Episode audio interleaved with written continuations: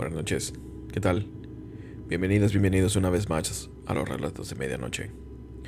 Mi nombre es Tony Triana y después de unos cuantas semanas de haber estado batallando con la cuenta de Anchor, de Spotify, estar batallando con episodios que se borraron, episodios que ya estaban listos para subirse, que no se subieron, eh, relatos que no encuentro, los, los relatos, los, los audios, eh, las historias que gente me ha mandado.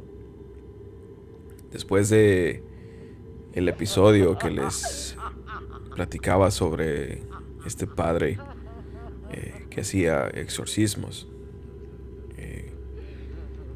que les platicaba que fue testigo de uno de estos exorcismos en, el Vaticano, no en el Vaticano, pero ahí en, Roma, el, el, padre Vincent Lampert. Después de este episodio empezaron a pasar situaciones así, una tras otra, un episodio no se subía, se subía mal, el audio estaba mal, eh, dos episodios completos se, borraron, no los encuentro, no, sé dónde están. Eh, pasaron dos, tres cosas ahí eh, medias tétricas en, la casa donde vivía. Eh, han estado pasando varias cosas ahí que solamente no son, este, digo, no, no me quitan el sueño, pero sí son como de, ah, ching, ya tenía todo listo, ya lo iba a subir y no se subió, no se pudo, el audio se dañó, la voz no sale bien.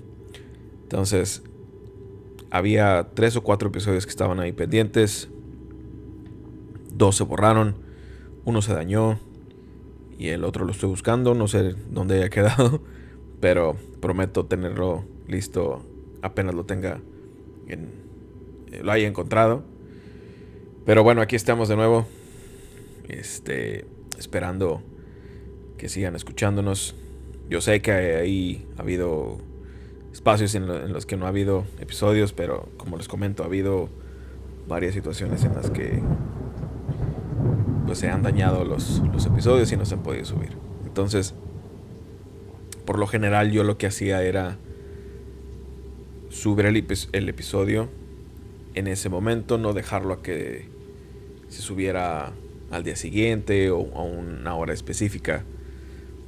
Pero esa vez eh, dos episodios los dejé ahí pendientes para que se subieran automáticamente. Pero no pasó así, entonces cada que grabe un episodio lo voy a estar subiendo. Apenas tenga eh, el contenido ya listo, lo voy a editar, lo voy a acomodar y luego ya lo voy a subir.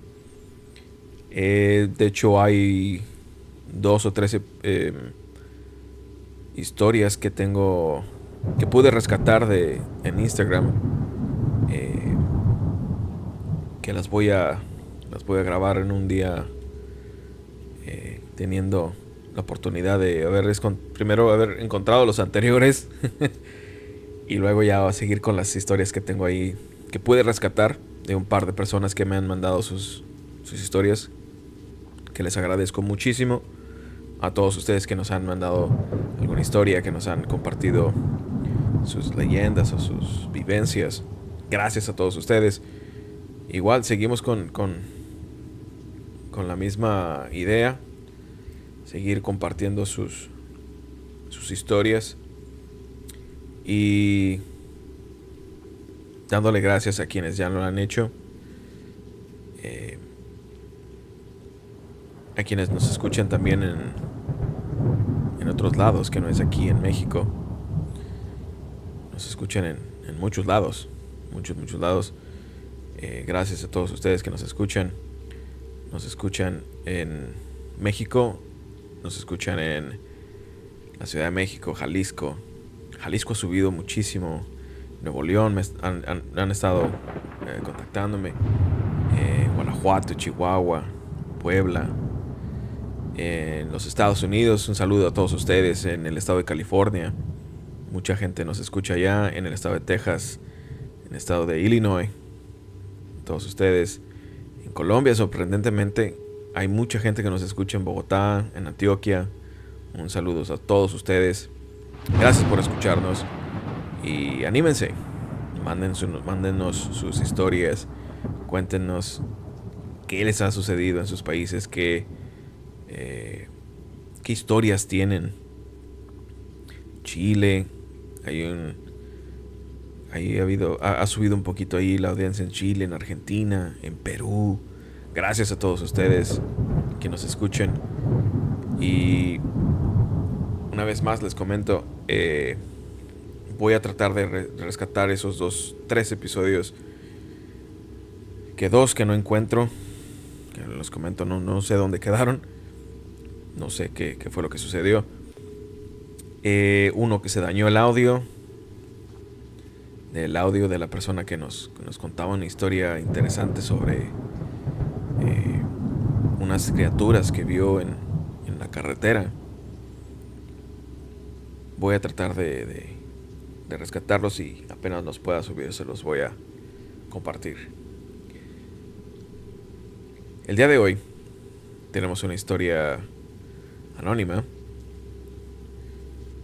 Eh, les voy a leer la historia. Está interesante, está interesante.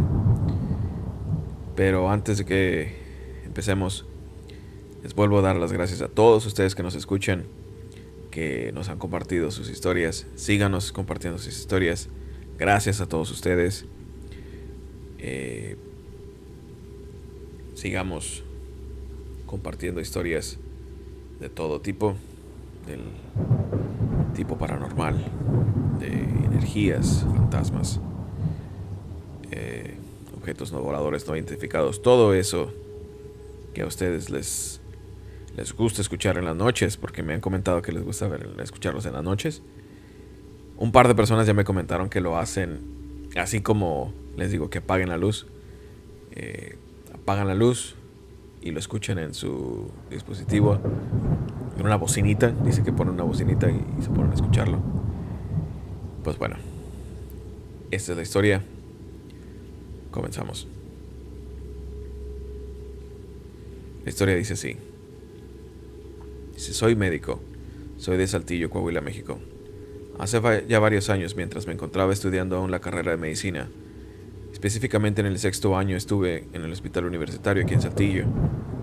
El sexto año de mi carrera es conocido como internado de pregrado. Los, los primeros cinco años son de estudio de la facultad y el sexto es el que les menciono como internado. Ya después del séptimo año, ese es el servicio social.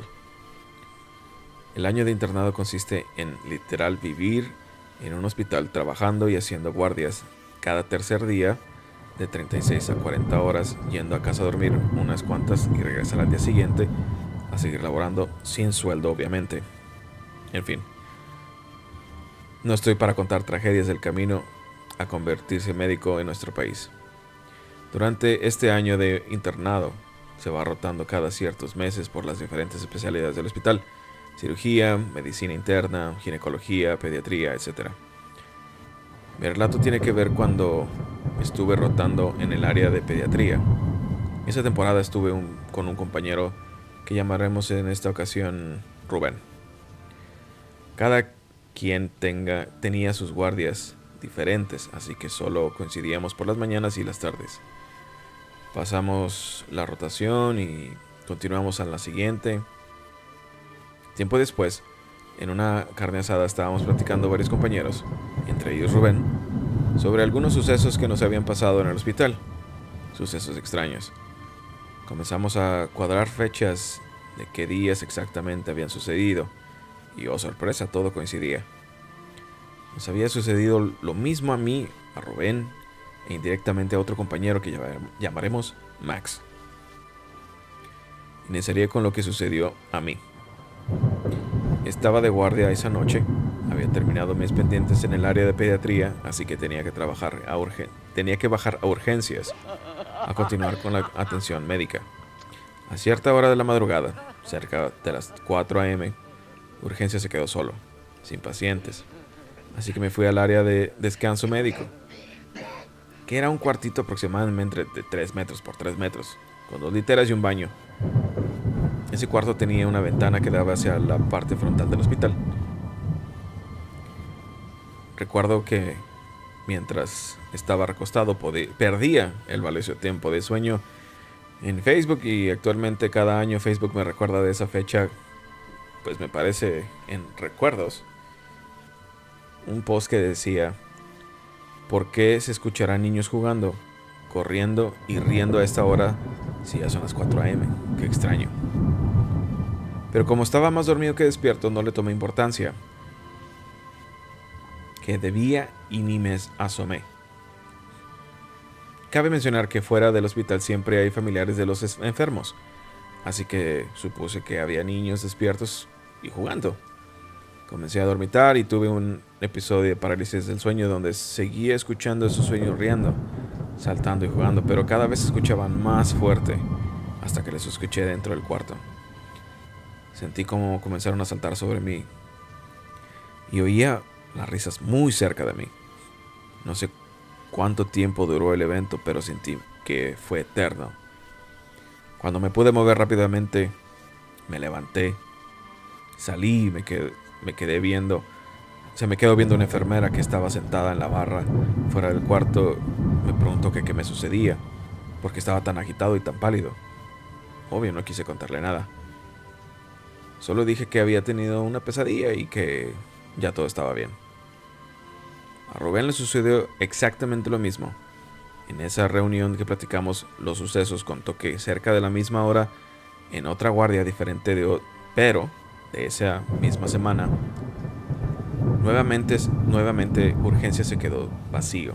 Así que fue a recostarse al área de descanso. Contó que igualmente estuvo escuchando mucho ruido por la ventana. Ruido de niños jugando que cuando lo estaban venciendo el sueño, esos ruidos se intensificaron. Tuvo un episodio de parálisis del sueño y sintió como soltaban sobre él los niños, queriendo jugar. Cuenta que cuando se pudo mover sintió algo muy pesado le cayó en el pecho, que al quererlo quitar, tocó algo como si fuera un bebé. Cuerpo, un cuerpo pequeño y de extremidades pequeñas, pero exageradamente pesado. Lo intentó arrojar hacia un lado, pero fue difícil hasta que finalmente logró quitárselo de encima y salió corriendo de la habitación. Todos estábamos sorprendidos por la coincidencia de, la, de lo acontecido a Rubén y a mí, así que Max en ese momento nos confió y nos empezó a contar qué fue lo que sucedió. Él estaba en la misma guardia que Rubén, pero lo que le aconteció fue horas, horas antes de lo que le pasó a Rubén. En el área de urgencias, Fuera del descanso había un teléfono con las extensiones de todos los departamentos del hospital. Ahí en ese rincón estaba Max sentado. Parte de nuestra función en el internado era llevar todas las muestras de sangre, orina y otras del área de urgencias al laboratorio y recoger los resultados. Nos platicó Max que estaba sentado y le pidieron ir a dejar unas muestras al laboratorio en el Hospital Universitario Saltillo, el laboratorio se encuentra retirado del área de urgencias. Hay que pasar por varios pasillos y después atravesar un patio central y finalmente en otra ala del edificio se llega al laboratorio. Max fue a dejar los resultados y después de dejarlos se quedó en el patio central fumando un cigarro. Sintió una sensación extraña y con necesidad de levantar la mirada, levanta la cabeza y observa una ventana del tercer piso y ve a una señora que fijamente está volteando a ver hacia el patio central. Las ventanas que daban a ese piso no eran de habitaciones, sino del pasivo, el pasillo para entrar a las habitaciones, así que probablemente pudiera ser un familiar de algún paciente. Y pensó que era un familiar ya que no tenía bata de hospital. Todos los pacientes por norma, deben portar bata de hospital y no ropa civil. Max nos contaba que la veía vestida de negro. No distinguía qué tipo de prenda, pero solo sabía que era color negro. La piel era muy blanca y el cabello largo, negro y esponjado. Se quedaron viendo uno al otro fijamente. Max le sonríe y levanta la mano en forma de saludo, pero la mujer se queda viendo solamente y hace una, pequeña sonrisa, la cual le da mucha incomodidad a Max. Comienza a tener escalofríos y por miedo intenso toma conciencia de que ese piso era el piso de cirugía. Y él estaba rotando en el servicio de cirugía por las mañanas. Nos mencionaba que justamente había habían dado de alta al último paciente del área ya que los iban a comenzar a hospitalizar en el segundo piso por motivos de remodelación del tercer piso. Corre hacia urgencias a tomar el teléfono y marcar extensión, la extensión de la central de enfermería del tercer piso. Contesta un enfermero y Max le pregunta por la mujer del pasillo. El enfermero menciona que no hay nadie y que no ha pasado ninguna persona por el pasillo. La central de enfermería estaba al inicio de dicho pasillo y el pasillo estaba cerrado. La única manera de atravesarlo era frente a la central de enfermería. El enfermero menciona que no había pasado nadie y que de ese lado no había ningún paciente especializado. Solo hacia el pasillo contrario, hacia el pasillo contrario. Max cuelga el teléfono y sin saber más qué hacer, nos platica que omite todo lo ocurrido y que regresa a trabajar. Todo lo sucedido fue en la misma semana, Estábamos ya asustados por lo ocurrido, pero la verdad, lo más atemorizante no es nada de lo ya relatado.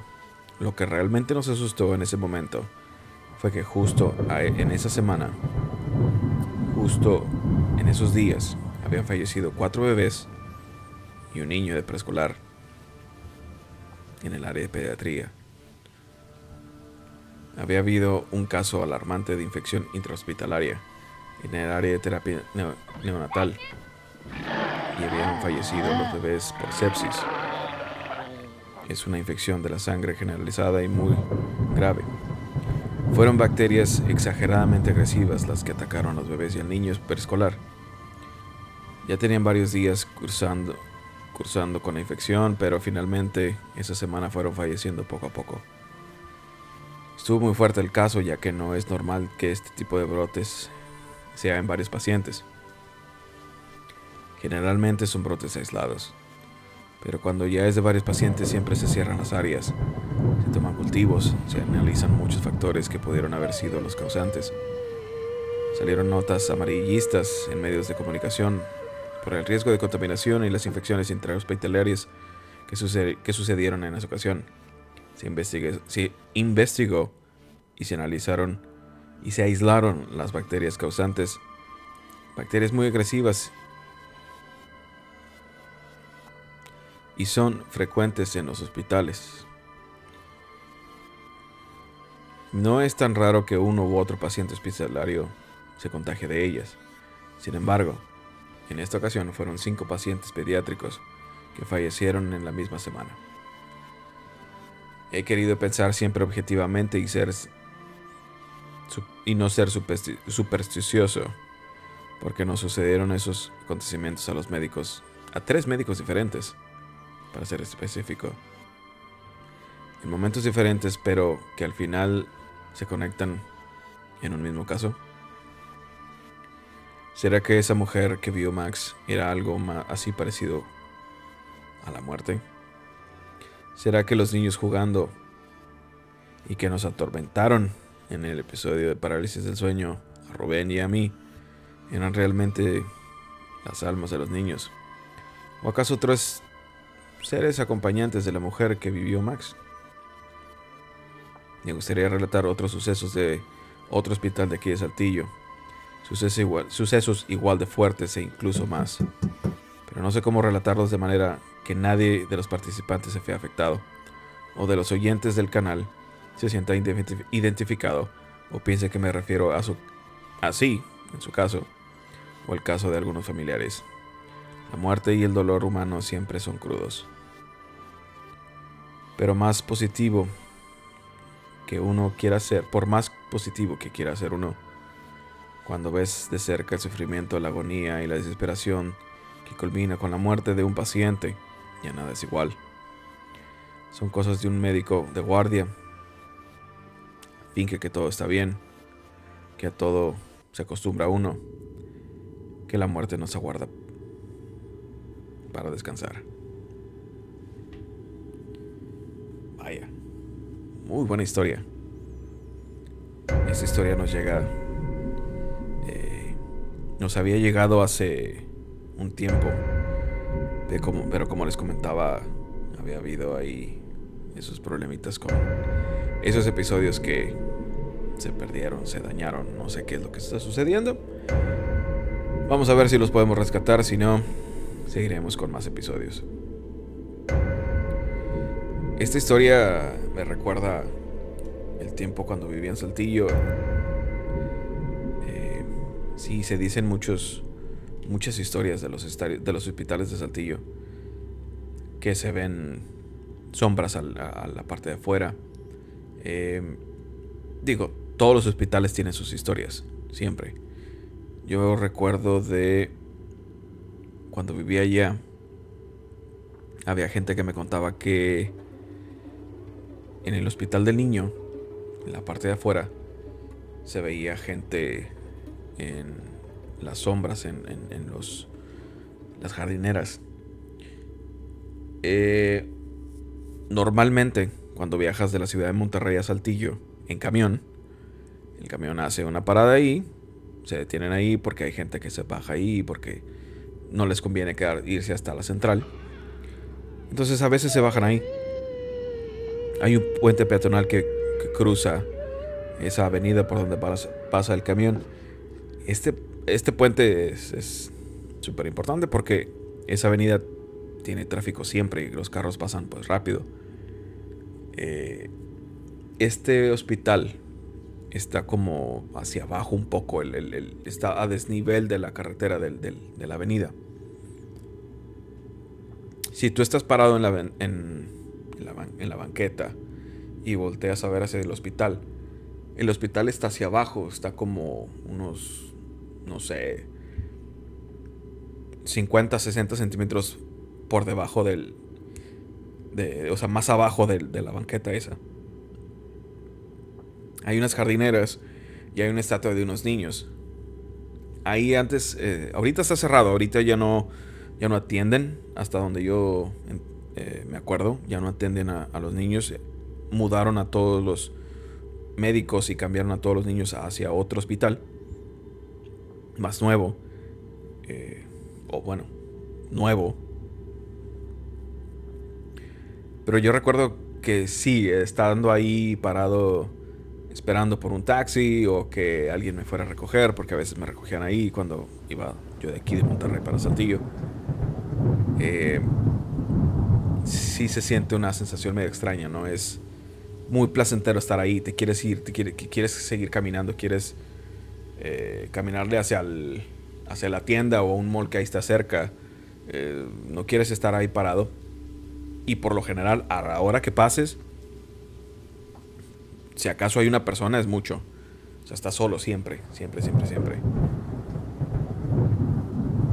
Y si pasas caminando por ahí la noche, eh, sí es una sensación muy extraña. Digo, todos los hospitales tienen esa cosa de a los humanos no nos no nos gusta mucho estar en el hospital, obviamente. Eh,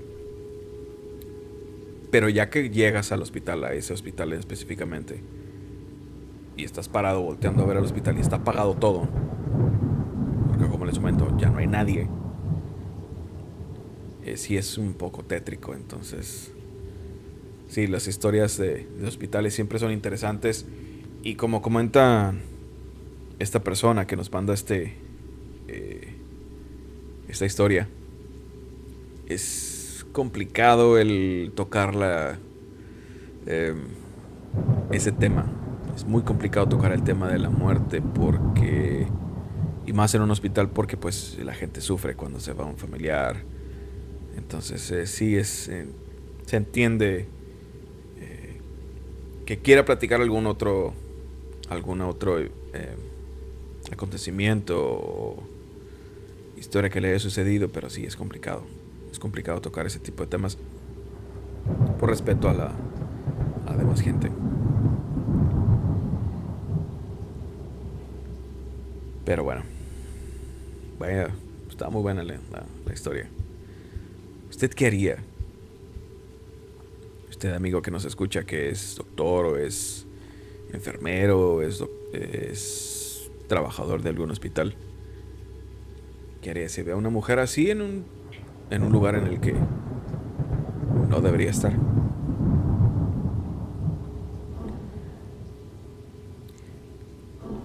Ahora vamos a vamos a terminar con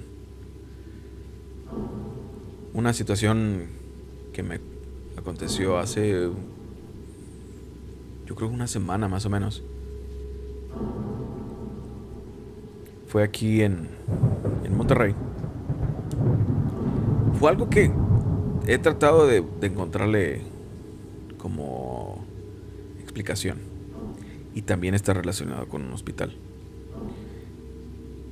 En la ciudad de Podaca, en el centro, hay un hospital, hay una clínica.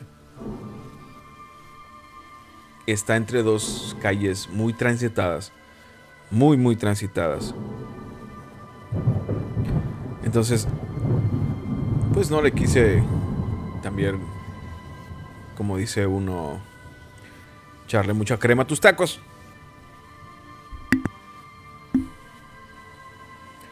Lo que sucedió fue que me quedé sin agua para beber. Eran aproximadamente las 12 de la noche más o menos. Y aquí cerca tengo dos tiendas de conveniencia a las que voy. Pues digo, ah, hoy voy a ir a esta. Ah, voy a. Una es roja con amarillo y otra cosa y otra es verde. Entonces, para no decir marcas. Entonces, voy a una o a la otra. En esta ocasión voy a la que es rojo con amarillo Llegué y toqué estaba cerrado. Raro, raro porque pues siempre está abierto. Bueno, pues, ¿qué tiene? Que sigue. Entonces yo iba con mis audífonos. Mis benditos audífonos que me han me han acompañado por varias situaciones así medio extrañas. yo seguí, yo iba, no me recuerdo que iba escuchando, la verdad. Entonces caminé unas tres cuadras. Este. Este hospital, como les comento, está sobre.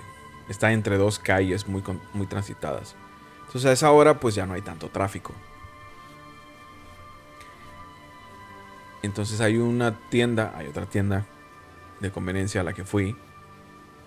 Y ese sí estaba abierta. Entré y compré lo que tenía que comprar. Entonces dije, ah, por aquí hay unos, unos eh, tacos muy ricos. Voy a comprar unos de una vez. Vamos a aprovechar que andamos por aquí. Ese fue mi pensamiento. Entonces, yo lo que tenía que hacer era cruzar la calle. Solamente eh, cruzar la calle, cruzar la cuadra de esa clínica. Y atrás de la clínica, como a media cuadra, están esos tacos que les comento. Entonces, yo vi que estaba una señora en la esquina que se iba a cruzar. Cruzo yo. Y vi que venía un carro, pues, moderadamente rápido. Pero yo dije, así paso perfectamente. Entonces me cruzo la calle y hago un, así como un brinquito porque la banqueta está un poquito alta. Entonces yo brinco tantito y paso así en un lado de la señora. Entonces cuando paso por un lado de la señora, yo veo que la señora se abalanza a caminar hacia la calle. Y mi primera reacción fue como voltear, como no, no, no. Porque pensé que le iba a atropellar, porque como les comento, venía el carro. Y volteo y no estaba la señora. Y dije, ok. Y el carro pasó como si nada. Entonces volteé hacia todos lados, hacia la izquierda, hacia la derecha, hacia abajo, hacia arriba, volteé hasta la barda del hospital, volteé a ver. Y dije, ah, caray. Y, se me dio mucha impresión la situación, el, eh, esa, esa sensación que uno siente. Y dices, no. Y volteas así como para, pues, tratar de ayudar a que la persona no se vaya, no se vaya a caer o, o no sé, algo que volteas a ver así de reojo que reaccionas. Y reaccioné y volteé, pues no sé, muy rápido. Y volteé y no había nadie. El carro iba pasando perfectamente, sin ningún problema. Siguió su camino el carro. Yo volteé, como les comento, hacia la izquierda, hacia la derecha, hacia arriba, hacia abajo. Volteé para todos lados. Incluso hasta volteaba así a ver hacia el Oxxo. Dije, a lo mejor la señora corrió, pero... No sé, no, no vi bien a la señora. Pero era de esas señoras eh, típico que trae este como una especie de, chalecito así en la espalda, como, no sé, un tipo de bufanda así grande, más o menos. Un chal así en la espalda que lo traía y, la verdad es que, como les digo, no la vi bien. Pero me quedé con, con esa impresión y sí fue eh, complicado porque, ¿cómo te explicas que estaba en un lado tuyo y desapareció?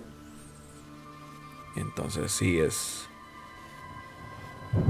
Sí es un poco extraño. Pero no me dio miedo. Pero al principio sí fue como de... Em, más el pendiente que le hubiera pasado algo a la señora. Y después, ya que caminé un... Ya llegando a los, a los tacos, fue como... Ah, ok. El hospital, ya. Ok, entiende. Entonces sí, ese hospital eh, no me da miedo pasar. Pero sí me quedé con el. Ah, ok. Qué extraño es pasar por estas calles a esta hora. Entonces, sí. Me acordé de, de esa historia al estarle. Al estarles narrando lo que nos platicaba el doctor. Pero bueno es todo por esta noche. Agradeciéndoles a todos ustedes quienes nos escuchan en todos esos países, en México, Estados Unidos, Colombia, España, Chile, Argentina, Perú, Guatemala, a todos ustedes. Gracias por escucharnos. Contacten, contáctenme por o a través de, Instagram, por Twitter. En Twitter también me pueden contactar, es Tony Triana 09. Este, la página de Facebook, ya está la página de Facebook para que vayan y le den like, para que vayan y y la compartan.